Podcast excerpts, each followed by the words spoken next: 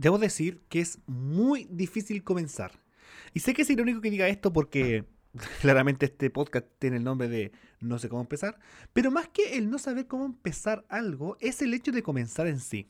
Por ejemplo, ya llevo una semana sin haber subido, ni siquiera haber grabado, ni siquiera haber tenido la idea de saber de qué voy a hablar este, en este capítulo.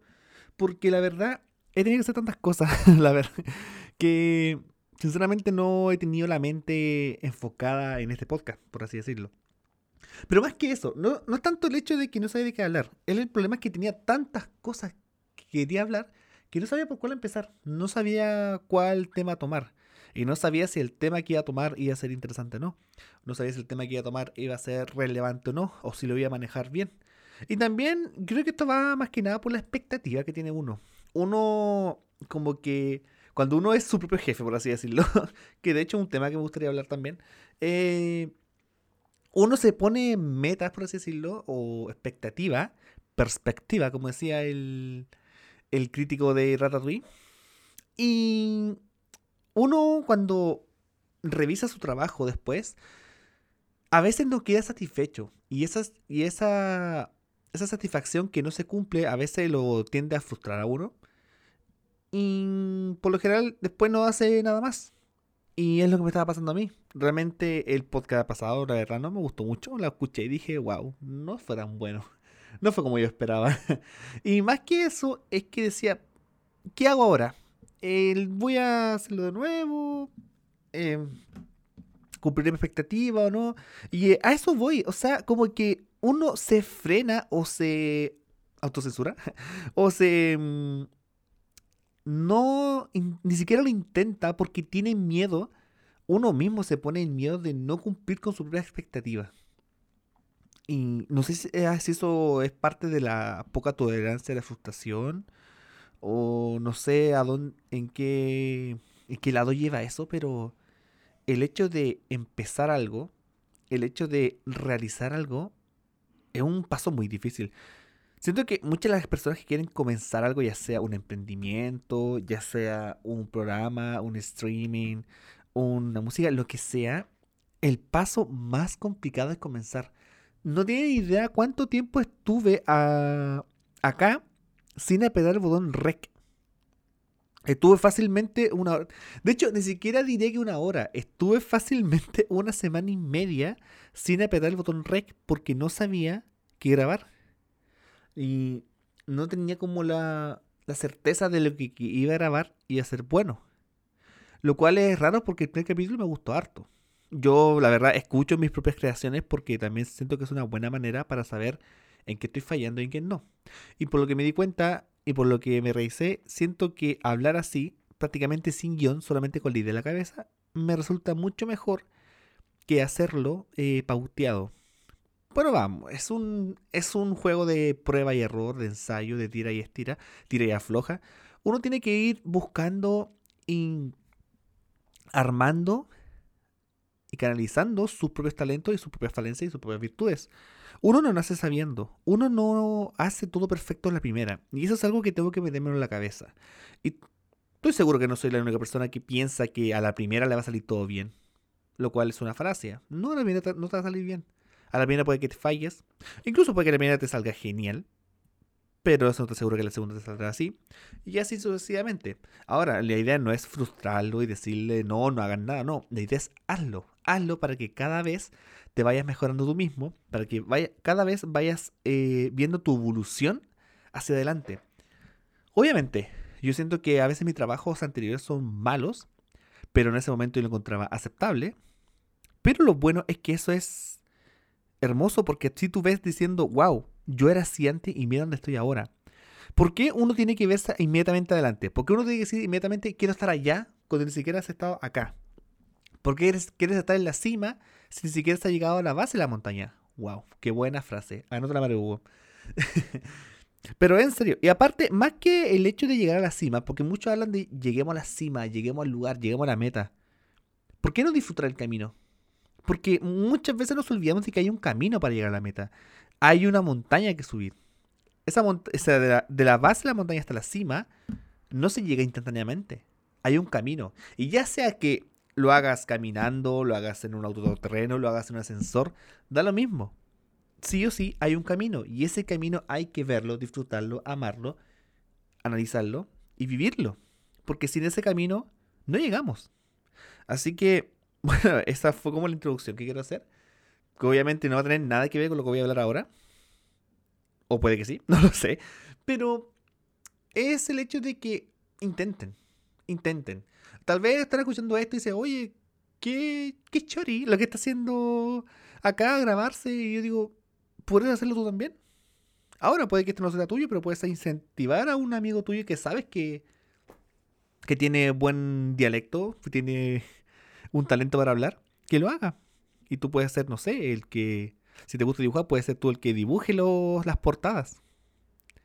No lo sé, pero el llamado ahora más que nada es disfruta el camino.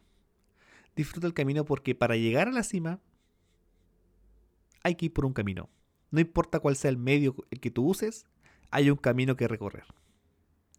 Aquí comenzamos con no sé cómo empezar.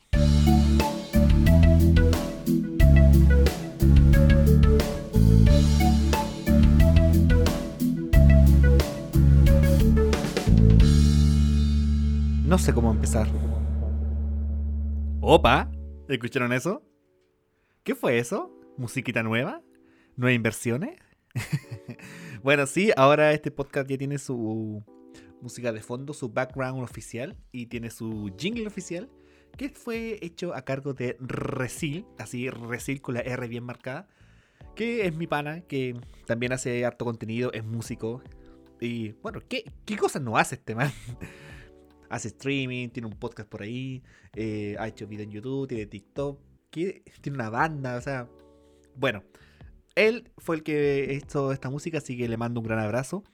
Em, y más adelante le voy a comentar, bueno, va a estar su, siempre va a estar su, su respectivo crédito en la descripción del podcast, para que así ustedes sepan de que, quién fue el autor de esta de esta maravilla de música de fondo, que es única, está hecha especialmente para este podcast, y el jingle que también fue hecho exclusivamente para este podcast.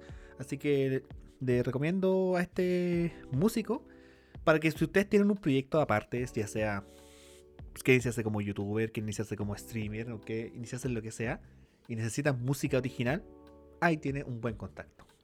Bueno, dicho esto, eh, vamos a algo que quiero hablar hace rato es sobre la crianza.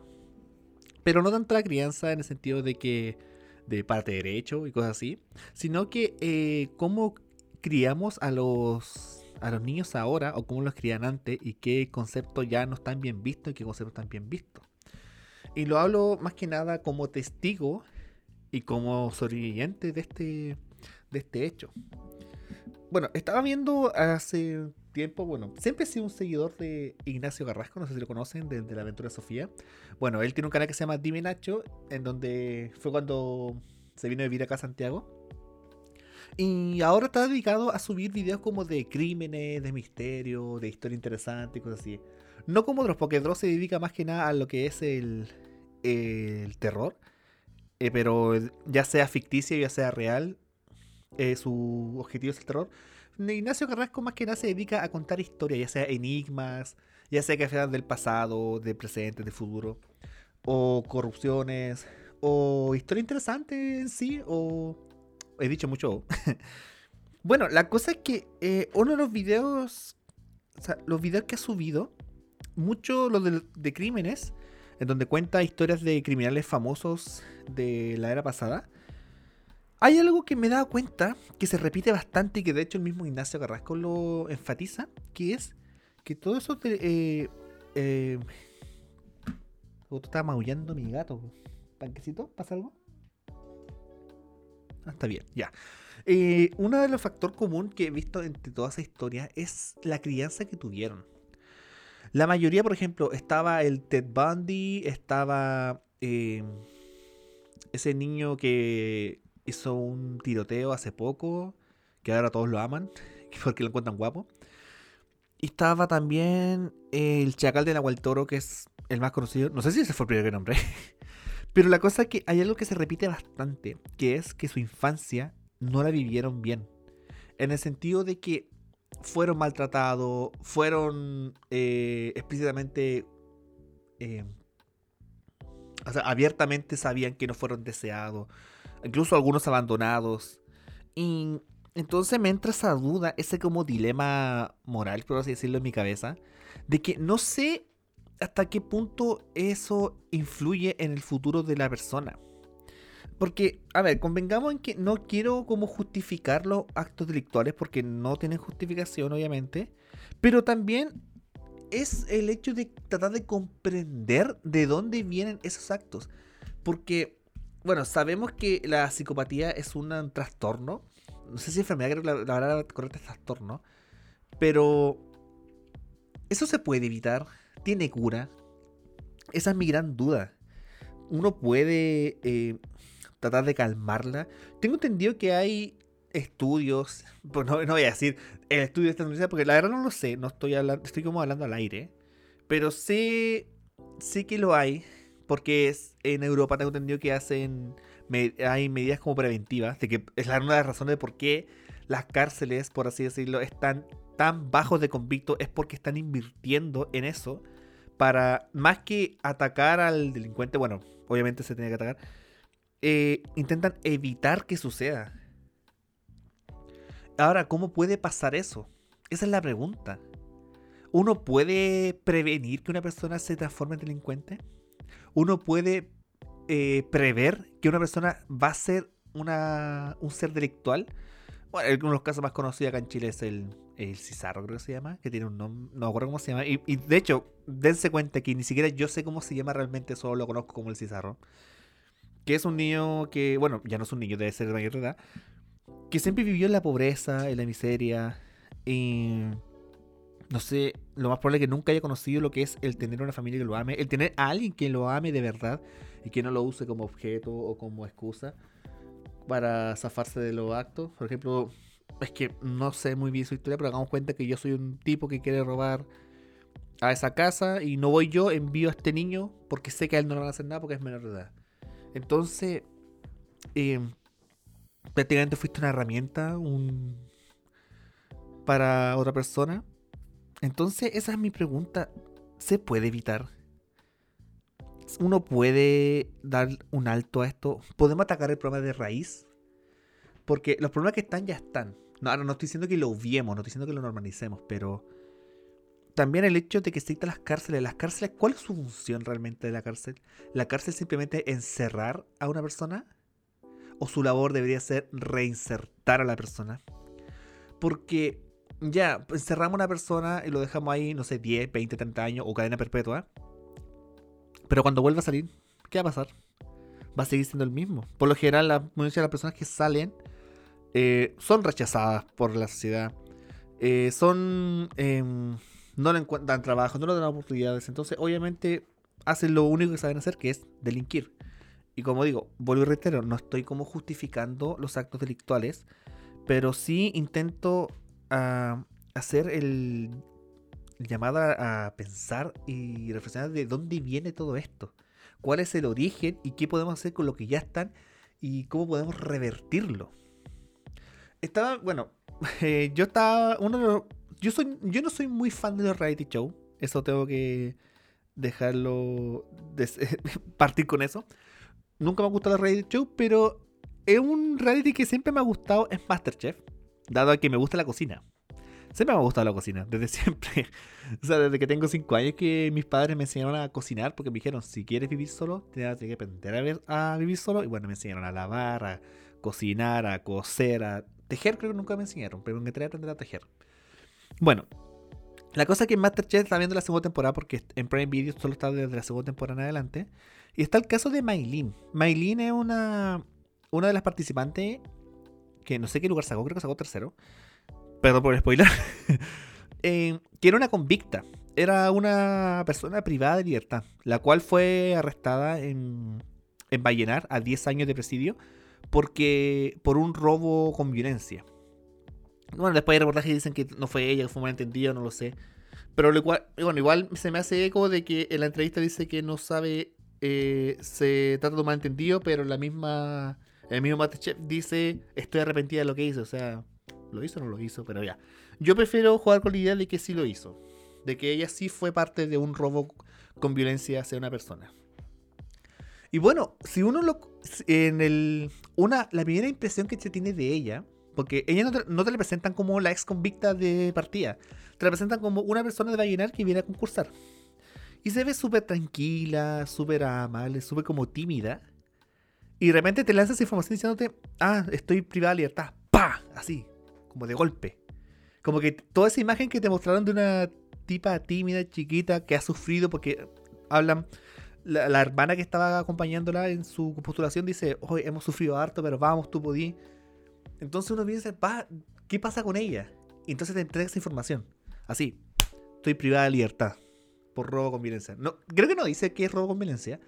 Creo que no, no lo dice, no, no, no lo dice. Solamente dice que fue privada de libertad y que, no, y que se arrepiente de lo que hizo. Después yo busqué en internet y decía, y la típica encabezado, ¿por qué, está, ¿por qué estuvo en la cárcel esta participante de Masterchef? y bueno, ahí habla de, de todo lo que ha tenido que sufrir en el sentido de eh, estar lejos de sus hijos, porque justamente la, eh, la encarcelaron cuando su hijo tenía cinco meses simplemente.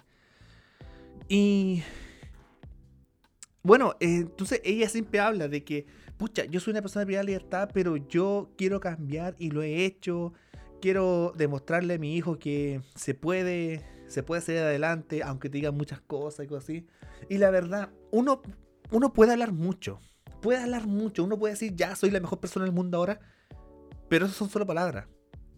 En cambio, los hechos son otras cosas y por lo menos lo que se veía ahí estaba demostrado. De hecho, ella misma decía que el mismo psicólogo del, recinto fue la que la motivó a, a que participara en el programa. Y esa es otra cosa. Eh, ¿Qué tan bien hacen el trabajo eh, en el recinto penitenciario? O sea, bueno, como ella dijo que había un psicólogo, entonces tengo que entender que debe haber eh, profesionales ahí que están encargados de la rehabilitación. Ahora mi pregunta es, eh, ¿qué tanta inversión hay en eso? ¿Qué tanta inversión hay en la rehabilitación y reinserción de, la, de los convictos? Porque creo que es la primera vez que escucho que hay un psicólogo en un, en un recinto. Yo sé que hay profesores, yo sé que a veces van a, a personas a hacer actividades, pero más más que, más que programas de reinserción, yo siento que son como actividades, como ya hagamos esto para que los, los, los que están en la cárcel se detengan un rato. Lo cual puedo estar equivocado, porque yo nunca he estado en la cárcel, la verdad. Nunca he estado ahí, eh, solamente he pasado por afuera. Mm, en el sentido de que nunca he ido a, a hacer actividades y cosas así. Entonces, bueno, uno puede pensar, bueno, igual piensa en las víctimas. Y yo digo que obviamente hay que pensar en las víctimas, pero también pienso, oh, la, mi idea es como que no haya que no exista más víctimas del, mismo victimario. Porque, no sé, es un tema muy complicado. Como que incluso yo ahora mismo digo, pucha, puedo decir esto, pero esto estoy pasándome a llevar el sufrimiento de esta persona. Y es un tema complejo. Y eso, eso es lo importante. El tema es complejo ese es como lo que más necesito como que se debe entender de que este tema es complejo. Porque muchas personas o el colectivo en sí, incluyéndome yo en un pasado, lo toman muy a la ligera como que, ah, es malo, va a ser malo pero siempre, cagaste. Y... Y no, es más que eso. Hay que, yo siento que había que hacer una investigación o una, un trasfondo de, de dónde vino, cuál fue la creencia que tuvieron, eh, eh, qué oportunidad se le dio en su momento, qué clase de educación tuvo, dónde conoció el cariño también. Porque hay veces que las personas realmente... Bueno, eh, yo me acuerdo que estaba en las colonias de verano y los niños más revoltosos, por así decirlo, eran los más... Em, los que más problemas tenían en la casa. Nunca olvidaré cuando una niña me dijo, hoy estoy feliz, ¿por qué? Porque mi papá va a salir de la cárcel. Y yo quedé así como para adentro, como que tu papá está en la cárcel. Wow.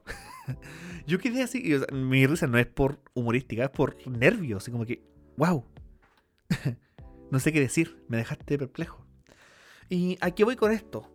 Yo quería llegar al tema de una de las cosas que yo viví, que fue cuando yo iba en el colegio eh, Leonardo da Vinci, en Arica, en mi, en mi infancia, desde tercero básico hasta octavo. Y me acuerdo que estaba, yo siempre fui una persona muy impulsiva, muy conflictiva. Era de responder rápido, era de golpear a lo que sea que estuviese al frente mío. No me importaba si eras hombre o mujer, era más grande o más chico. Si eras la persona más débil de la sala o si eras la persona más brígida de la sala, porque estaba hablando de un colegio donde habían creo, creo, que habían hijos de narco, no lo sé la verdad, pero había gente brígida que llevaban, incluso llevaban cuchillos al, salón. Y como que a mí no me importaba, yo golpeaba porque yo era una persona muy impulsiva. Y eso da más que nada porque yo viví violencia toda mi infancia. Técnicamente mi infancia está nublada por violencia. Que es algo que yo eh, pude notar en mi terapia psicológica, que es mi psicoterapia que tuve de más de casi dos años. Es un tema que yo hablaba más atrás, pero más que nada ahora quiero hablar como de testigo. Y es que yo me daba cuenta de... Eh, ah, a lo que iba. Entonces yo como al ser una persona muy conflictiva y no saber canalizar mis emociones, porque mis emociones nunca supe canalizarlas hasta recién el año antepasado, puedo decir que aprendí como a, lidiar con mis emociones. Saber cuándo me decía la que la que no. Y entonces, póngase la situación de una persona de sexto básico que, que gritaba. Las pataletas que tenía eran eh, muy violentas. Yo golpeaba todo, me golpeaba a mí mismo, pescaba las mesas, las tiraba, lanzaba las mesas por todos lados. Y obviamente eso conllevaba que mis compañeros me veían a mí como un mono de circo, por así decirlo, en donde disfrutaban hacerme enojar. Le encantaba verme convertir un animal, en un salvaje, por así decirlo. Obviamente no voy a decir, ellos hicieron todo malo a mí, yo fui una pobre víctima, porque no, yo también fui penca en muchos sentidos. Cuando yo vi a una persona débil, yo me aprovechaba de eso también. Porque quería, ojalá que toda esa molestia que me, dan a mí, se la dieran a otro. Si yo también fui una persona que hizo bullying. O sea, técnicamente todo fue una cadena. Y no voy a negar eso. Hay muchas personas las cuales hice daño en la básica también. Pero, bueno, a lo que iba. Entonces, eh, bueno, el colegio me pagó un psicólogo, una, psicóloga que duró como medio año y un año. Y a mi psicóloga le conté la violencia que yo vivía en el colegio, en mi ex colegio, en mi familia, porque mi familia también era violenta, porque mis viejos también fueron criados con violencia y esa violencia se aplicó en mí. Fue tanto que la psicóloga llamó a terapia a mi profesora, también a mis padres fueron a terapia también. Y, wow, para romper la cadena. Y bueno, eh, tengo que decirlo, las cadenas se pueden romper, pero siempre y cuando uno tiene la voluntad de hacerlo. Entonces, también el colegio tenía un programa que se llamaba Bitácora de un viaje interior. Ustedes saben que todos los colegios tienen como academias. Está la academia de básquetbol, la academia de fútbol, la academia de arte, de ballet, de baile Hay academias de todo. Por lo menos en todos eh, los colegios que iba yo. La cosa es que había una academia especial, por así decirlo, que se llamaba Bitácora de un viaje interior. Literalmente, eran que todos los alumnos conflictivos, y esto hay, que tener en cuenta, esto no era obligación, pero el colegio te decía, ¿sabes qué? Eh, me gustaría que fueras a esta academia, por así decirlo. Y, y la cosa es que a todos los alumnos conflictivos, los conocidos conflictivos del colegio, porque tenemos que dar en cuenta de que las personas que eran conflictivas, las personas que eran agresivas, eran conocidas en el colegio. Y eran. Ellos eran los que la llevaban, por así decirlo. Onda, no. No la llevaba el tipo más bonito, el tipo más popular. No, acá la llevaba el buen que le pegaba a todo. Este, este buen te pega, este buen está, más que tú. Así era. Ah, yo le pego a este buen. No, él te pega. Y técnicamente eso era una, jerarquía de quién era, quién era más apto para pelear y ganar una pelea. Entonces, eso eran conocidos. Eso era la. Ese era el nivel de fama que se podía ver en el colegio. Los que más golpeaban. Y como digo, vuelvo a reitero que estas risas no son como de, de, de reírme de la situación, es de, de estupefacción de la situación. Imagínate que en tu colegio el que más golpea el que tiene la capacidad más grande de ganar una pelea es el mejor. Y, yo era un enclenque en ese sentido, yo era una persona desnutrida, no era nadie. Entonces, como dije, esta academia se, se hacía perfectamente para ellos. Yo no sabía para qué. Y dijeron que yo también fuera. Y, yo en- hasta ese momento yo no conocía, yo no tenía la idea de la existencia de esta academia. Y yo llegué a esa academia sin saber nada. Imagínense lo que fue para mí llegar, entrar a ese salón y ver a todos los más brígidos de cada curso.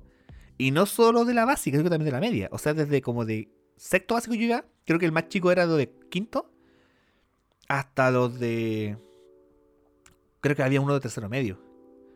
Y tenemos en cuenta de que en ese colegio, eh, en esos tiempos, no sé si sigue siendo así, eh, los recreos uno compartía con los de la media. Y también era porque muchos de, la, de que los que deberían estar en tercero medio estaban en sexto, por así decirlo. ¿cachai? O sea, ese, ese tipo de realidad había. Entonces, por eso digo, el más chico era de quinto, pero yo cacho que ese loco debería haber estado en primero medio, por así decirlo. Entonces, como voy eh, aterrizando, yo era una persona que no peleaba con nadie. Yo no le pegaba a nadie, pero sí era agresivo. Yo golpeaba, pero no le pegaba. O sea, yo podía golpear a una persona que estaba al frente mío, pero yo no iba a ganar esa pelea. Mi- mis impulsos violentos eran simplemente manifestaciones. Entonces, eh, cuando yo llego a ese lugar, imagínense para mí lo que fue llegar al lugar, a un salón donde están todos los más brígidos de cada salón. Y todos dicen, bueno, no, yo bien. Hola. Como que ya los conocía, ellos me conocían porque eran los que me molestaban también. Hay que tener en cuenta eso. Ellos eran los que, los que también disfrutaban molestarme para hacerme enojar. Y porque yo también, yo era conocido como el loco. Yo era conocido como una persona que era loca. Que, que oye, weón, este weón dile esta weá y se va a enojar y va a dejarle la cagada. Mírenlo. Literalmente, yo era eso. Entonces me conocían. Y por eso a veces me saludaban en la calle y yo como que ah, igual con miedo. Y ¿para qué, qué voy a estar con cosas? También un poco con recelo y también un poco con discriminación. Yo en su tiempo igual fui muy muy racista, por así decirlo, muy clasista en ese sentido, como que yo no salía a la calle porque sentía que no tenía que juntarme con esa con ese nivel de persona. Ese pensamiento tenía por el resentimiento que les tenía a este tipo de personas. Lo cual obviamente ahora no, no avalo. Entiendo, me, me entiendo, pero no me avalo. Bueno, la cosa es cuando llego ahí. me encanta que siempre vuelvo a la parte donde llego ahí y nunca avanzo. Ese es mi gran problema de estos podcasts. Bueno, bueno, es la gracia. ya. La cosa es que entro y la profesora, no me acuerdo cómo se llama la profesora, la verdad, pero era una persona, esa profesora era un amor persona. Y yo no entendía cómo una persona como ella estaba con lo más revoltoso y más brígido del salón. O sea, los tipos que nunca po- ponían atención, los que siempre tiraban la talla, cosas así. Y la profe me, pasó un cuaderno, porque creo que a todos les pasaba un cuaderno. Y un cuaderno antiguo. Y lo, nos hacía que nosotros hiciéramos a mano todas las actividades que nosotros realizábamos. Y la, y la portada del libro era el nombre del, de esta academia, por decirlo, que se llamaba Pitácora de un viaje interior. Me acuerdo muy bien cómo lo decía, cómo decía la profesora. Pitácora de un viaje interior. lo decía. Era tan angelical para hablar esa profesora. Y estábamos hablando de una persona así como de 60 años, 50 años. No era una persona así joven, por así decirlo. Era una persona ya de edad. Entonces ahí se me venía la primera duda. Yo sé que estas personas, lo- los que estaban en el salón, eh, eran de fugarse, de no ir a clase, de hacerse la cimar, cosas así, como que iban a puro comer. Ah, bueno, ahora que soy grande lo entiendo. Pero yo, me, yo no entendía cómo ellos estaban voluntariamente ahí. O sea, esto no era una obligación. Como digo, el colegio te decía que fueras y ellos iban voluntariamente. Y yo, a mí no me cabía en la cabeza, decía, ¿por qué estas personas, que son los que siempre están en la calle, los que siempre veo en la calle así tirando piedra, eh, golpeándose entre ellos, eh, echándose la llorada entre, entre, villas, ¿por qué están acá? Yo no entendía. Y, y lo más chistoso es que ellos, viceversa, no entendían por qué yo estaba ahí. Ellos decían, ¿qué hace este tipo acá si, si él no es desordenado? ¿Qué hace el, Oye, ¿por qué estás acá si vos no sois desordenado? E- esa me decían, tú no eres desordenado, ¿qué haces acá? Y yo decía, buena pregunta. Pero luego mi mamá me dijo, mira, tú estás ahí porque no sabes controlar tus emociones. Obviamente esa, esa frase no, me la tomé bien, pero dije, bueno, al menos tengo una respuesta. Llego al, al, día, al, día siguiente, creo que eran los martes y jueves. Y cuando preguntan de nuevo, dice, ah, estoy aquí porque no sé controlar mis emociones. Y la profesora dijo, sí, exactamente. Ustedes se dan cuenta que, que cuando lo molestan, él explota. Ustedes igual le explotan. Y yo, ah, tenemos algo en común. Y yo como que igual como con recelo diciendo, wow, tengo algo en común con ellos. Bueno, la cosa es que en ese taller era... Eh, se enfocaba mucho en el arte. Onda, como dije, nos pasaban un cuaderno en donde nosotros tenemos que escribir como lo que sentíamos. Tenemos que escribir, eh, hacemos las portadas a mano, hacíamos los dibujos. Me acuerdo que eh, una vez la nos trajo greda para que nosotros hiciéramos esculturas de greda. También pintura. Y era muy chocante para mí ver que, lo, como dije, las personas más desordenadas y más conflictivas del colegio le hacían caso. Obviamente, eran revoltosos, tiraban la talla, se tiraban uno a otro, se tiraban papeles. Los amigos se tiraban la entre ellos. Y conmigo también. Pero al fin y al cabo hacían los trabajos, hacían las actividades. Y estamos hablando de que esto no tenía una nota adicional. O por lo menos no que yo sepa. Tal vez la tenía y no, me lo dijeron. Pero me refiero a que no había una razón para que tú obligadamente lo hicieras. Eh, pero ellos lo hacían. Y yo no. Obviamente, siendo una persona del sector básico, yo no entendía. No asimilaba las cosas. Y ahora que lo he pensado, ahora me doy cuenta todo lo que estaba viendo.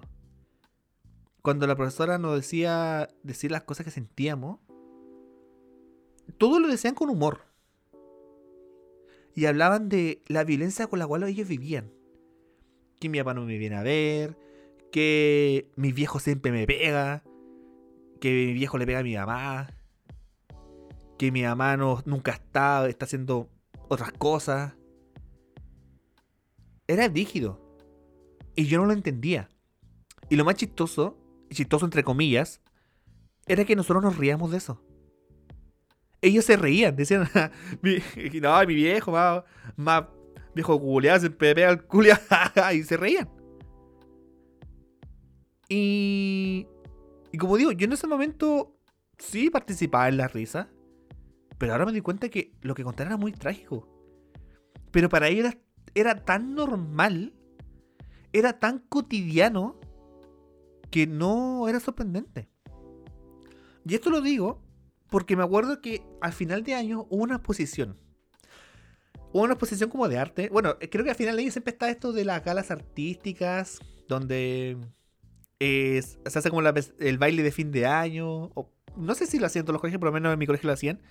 Que todos los cursos hacían una presentación y como de fin de año, como la actividad de fin de año. Que era eh, baile, convivencia y exposición. Y en los salones, en cada salón estaba todo lo que hicimos en el año. Onda, eh, los dibujos que hacíamos, los trabajos, las maquetas, de cada curso. Y recuerdo que, eh, bueno, en cada salón de curso estaban esas posiciones y en los comedor estaban los que eran eh, las galerías de los de las academias. Porque estaba la Academia de Arte, estaba la Academia de Folklore, mucha, mucha academia. Obviamente las, las academias que eran de arte escénica se presentaban en el escenario y la academia que eran de artes plásticas o visuales se presentaba en, en el comedor. Me acuerdo también que estaba la Academia de Patrimonio Cultural. Siempre quise estar en esa. Bueno, entonces ahí mismo también estaba la Academia de Bitácora de un viaje interior. Y se exponían los cuadernos. O sea, uno la profesora preguntaba si querían exponer los cuadernos y uno decía que sí, uno que no. Yo no me acuerdo si dije sí o no, la verdad no lo recuerdo. Pero lo que sí o sí se exponía eran los dibujos, em, los trabajos y creo que lo que más sorprendió a las personas que estaban ahí eran las esculturas de Greda. Y yo me acuerdo muy bien porque mi mamá me lo comentó. Y vuelvo y repito, lo que voy a decir ahora era algo cotidiano para nosotros, pero a mi mamá le chocó. Y tengo entendido que a muchas personas les chocó. Y yo no entendía por qué. Les cuento. La mayoría de las esculturas de Greda que se, que se hicieron ahí, la mía era no me acuerdo lo que era, la verdad, pero creo que era la familia, sí. Pero la mayoría de ellos, de los otros niños, eran ellos siendo golpeados. Y, y no... de una manera. Una forma de expresarlo es que. Ellos, no sé, se veían un tipo en el piso, que eran ellos, y un señor arriba con un sartén y con cachos. Literalmente, con cachos, como un diablo. Y yo me acuerdo de cuando eh, uno de, esos, de esos compañeros que teníamos en, el salón estaba haciendo eso, todos nos reíamos. Porque, oh, le pusiste un cacho a tu viejo. nos reíamos de eso. Y él mismo se reía, haciendo oh, como que disfrutaba hacer lo más horrible posible a su papá. Dice, oh, le voy a poner la viañata, oh, le voy a poner esta cuestión. y todos, todos disfrutaban hacer la imagen más horrible de sus padres. Ojalá que mi, viejo o mi vieja que estoy haciendo sea el más horrible. Y me acuerdo muy bien que me contó, me dice, oye, me sorprendió el arte. Eh, los papás como diablos, con cachos, puros golpes. Y yo decía, pero sí, eso hicimos. O sea, eso fue lo que hicieron. Y como digo, yo totalmente desconectado, no entendía. Yo, o sea, no es que no entendía o si. No, no dimensionaba lo que estaban representando. Y bueno, ahora me pregunto, ¿en qué estarán ellos? ¿Qué será de ellos ahora? No voy a decir, oh, les tengo un cariño inmenso. No, la verdad es que mm, voy a ser franco, ¿no? Porque yo viví mucha violencia de parte de ellos también. Viví bullying de parte de ellos. Y yo, como digo, yo también hice bullying a otras personas. Golpeándolos, haciéndolo que lo odiaran, cosas así. Porque obviamente todo esto es una cadena. Y la forma de parar las cadenas es, viendo las raíces. Pero sí les tengo compasión. Pues, hay veces que me pregunto, oye, eh, voy a decir sobrenombres, no voy a decir los nombres de ellos, pero ¿qué será del indio? ¿Qué será del negro? ¿Qué será del guata? ¿Qué será del Sara? ¿Qué será de ellos? ¿En qué estarán ahora? ¿Tendrán hijos? estarán trabajando, habrán logrado su sueño. Yo me acuerdo que el indio, que era uno de los más agresivos que había, y estaba en mi curso, y era una de las personas que más me golpeaba. De hecho, una vez me dejó sangrando y lo llevaron a inspectoría. Me acuerdo que una vez eh, teníamos que hacer una, un mueble en la clase de tecnología. Y yo decidí hacer un cajón. Así porque sí. Fui al Sodima Constructor, compré madera y quería hacer un cajón. Y yo empecé a hacerlo. Pero luego llegó el indio porque así le decíamos. Y como que pescó mi weá y empezó a hacerlo él. Literal. Y estaba súper tranquilo. Y hablaba harto conmigo en ese momento. Y yo, eh, para mí era raro, como que, ¿qué onda? La persona que me pega todos los días está al lado mío, hablando como si fuese mi amigo.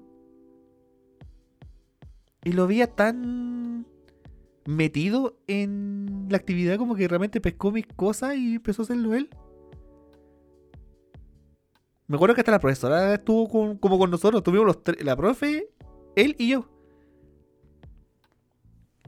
Entonces, yo digo, ¿qué, ¿qué habrá significado para él hacer algo como de construcción? Porque yo, sinceramente, yo soy nulo para herramientas. No sé nada de eso. Soy pésimo.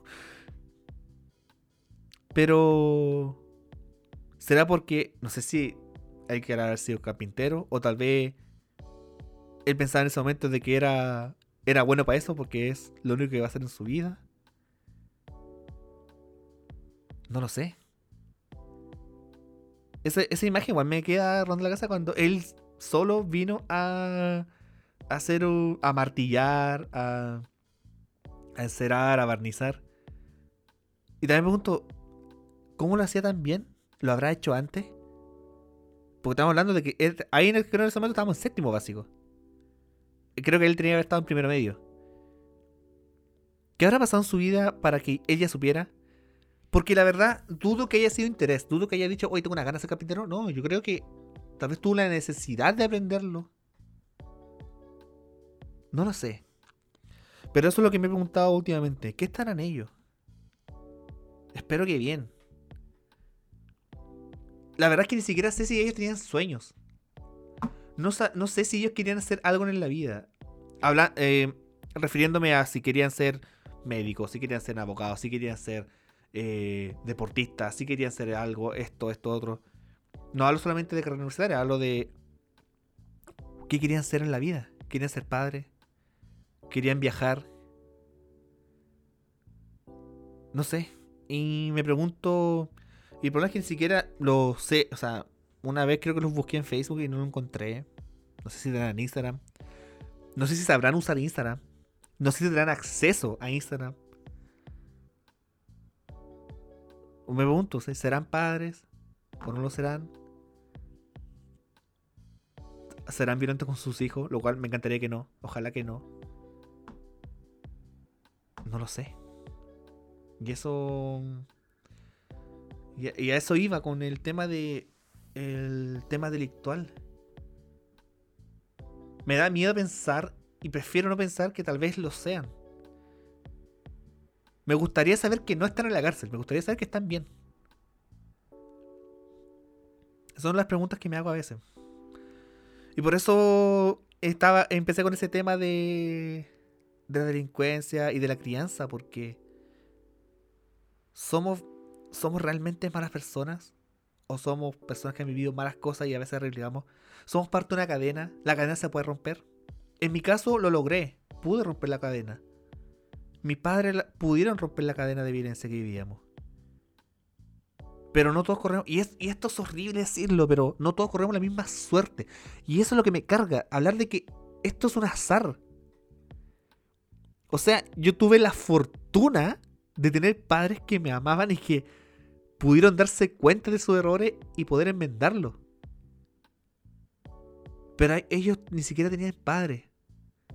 O sea, tenían progenitores, pero no tenían padres. Y no sé, ese es como. Como el tema que quería hablar hace rato. El tema de la crianza. El tema de los orígenes. El tema de buscar acabar de raíz con la delincuencia. La delincuencia no se va a acabar, esto estamos claros. Estamos claros en eso. No se va a acabar al 100%. Pero sí podemos bajar la tasa de criminalización. Y siento que cadena que de, de castigo más duro, que pena de muerte, que tortura, que golpeémoslo, eso no soluciona nada. Yo personalmente siento que no soluciona nada. Yo siento que lo que realmente hay que hacer es buscar la raíz de los problemas y los problemas que ya existen, enmendarlos. Onda, invertir en reinsertar a las personas. Rehabilitación real, no encierro, sino que rehabilitación, reinserción uno va a decir, ah, pero que se van a aprovechar de eso. No lo sabemos, porque ni siquiera se ha intentado. Por lo menos acá en Chile no se ha intentado. O creo que no se ha intentado lo suficiente. O, no se ha intentado de manera seria. Porque como dije, está el caso de Maylin que hablaba de que había una psicóloga. En tal vez. No digo que la psicóloga sea mala, yo creo que debe haber sido muy buena. Pero tal vez ese. Ese ese, ese psicólogo que está ahí, tal vez sea el único de una cárcel de 300. Tal vez está ese, programa de inserción, pero hecho por protocolo más que por interés real. No lo sé. Pero eso. Más que nada, estar atento a la crianza de las futuras generaciones. Me alegra de que hay muchos que estos temas se estén hablando ahora. De verdad me hubiese encantado que se hablaran en el momento que yo iba, porque yo cuando, iba al psicólogo cuando niño, yo era objeto de burla también porque era psicólogo, porque ir al psicólogo era tema de, que estáis loco. O sea, a mí me decían loco, imagínate ahora que el loco va a psicólogo. Obviamente te molestaban más. Ahora no, me encanta que cada vez se hable más de esto y cada vez se haga más énfasis y que se hable y que, se, y que esté. Y que ya se esté normalizando, por así decirlo, me esa palabra, pero. Que la salud mental es esencial. Y que la crianza, eso es lo que más me interesa, que la crianza es esencial, porque la persona que estamos criando, o sea, la crianza que estamos creando en ese momento va a ser va a ser fruto de lo que será en el futuro. Porque dense cuenta, las personas violentas vienen de un entorno violento. Creo que simplemente es decir, seamos el adulto que necesitábamos cuando niños.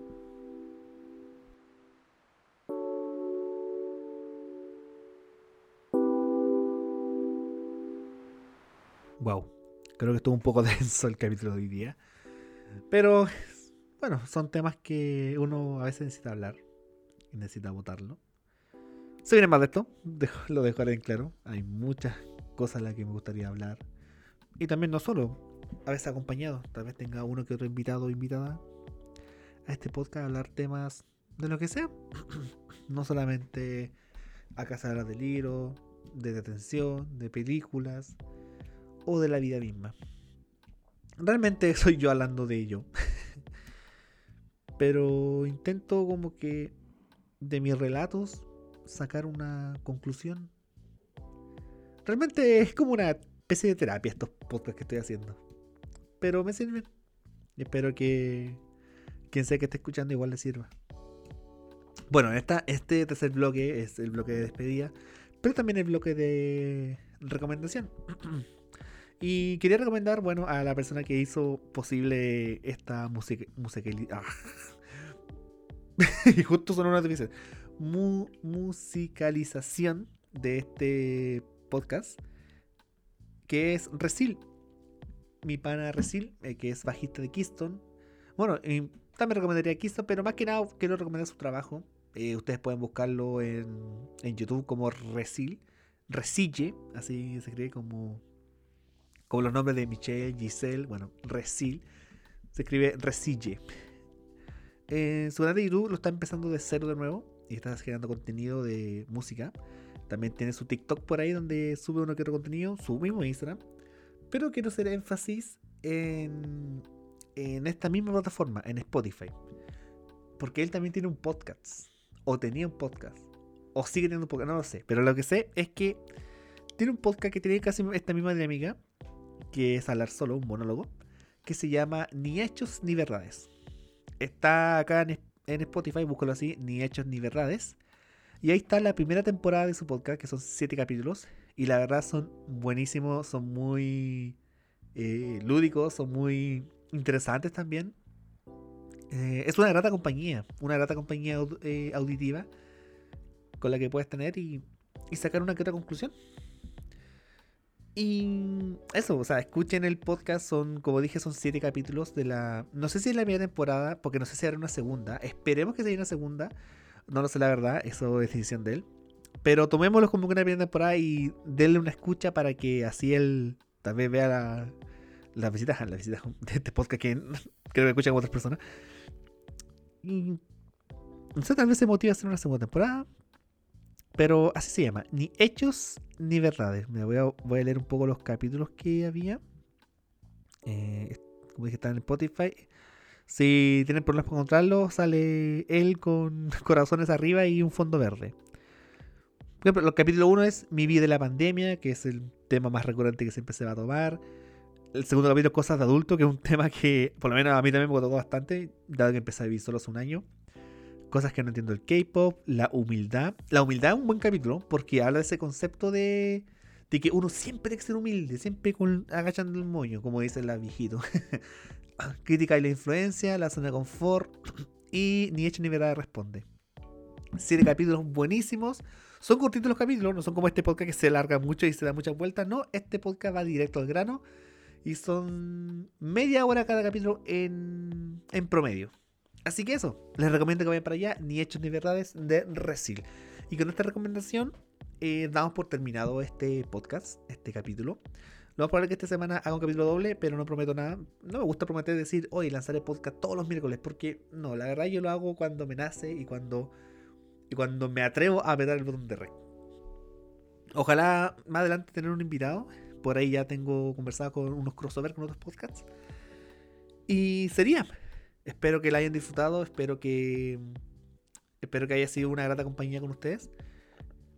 Si tienen algún tema que ustedes se que hablar o alguna recomendación que ustedes me quieren hacer para después conversarla, yo ningún problema, yo sumamente abierto a eso. Y sería, si estás escuchando esto en el trabajo, aguanta compadre, aguanta comadre. Si estás escuchando esto antes de acostarte, dulces sueños. O si estás escuchando esto eh, mientras estás en el viaje, no sé, caminando hacia un lado, Ojalá llegues bien a tu destino y ojalá tengas un lindo día. Eso. Cuídense mucho, yo soy Wanderpay y esto es No sé cómo empezar e irónicamente no sé cómo terminar. Nos vemos. O nos oímos. O nos oímos. Adiós.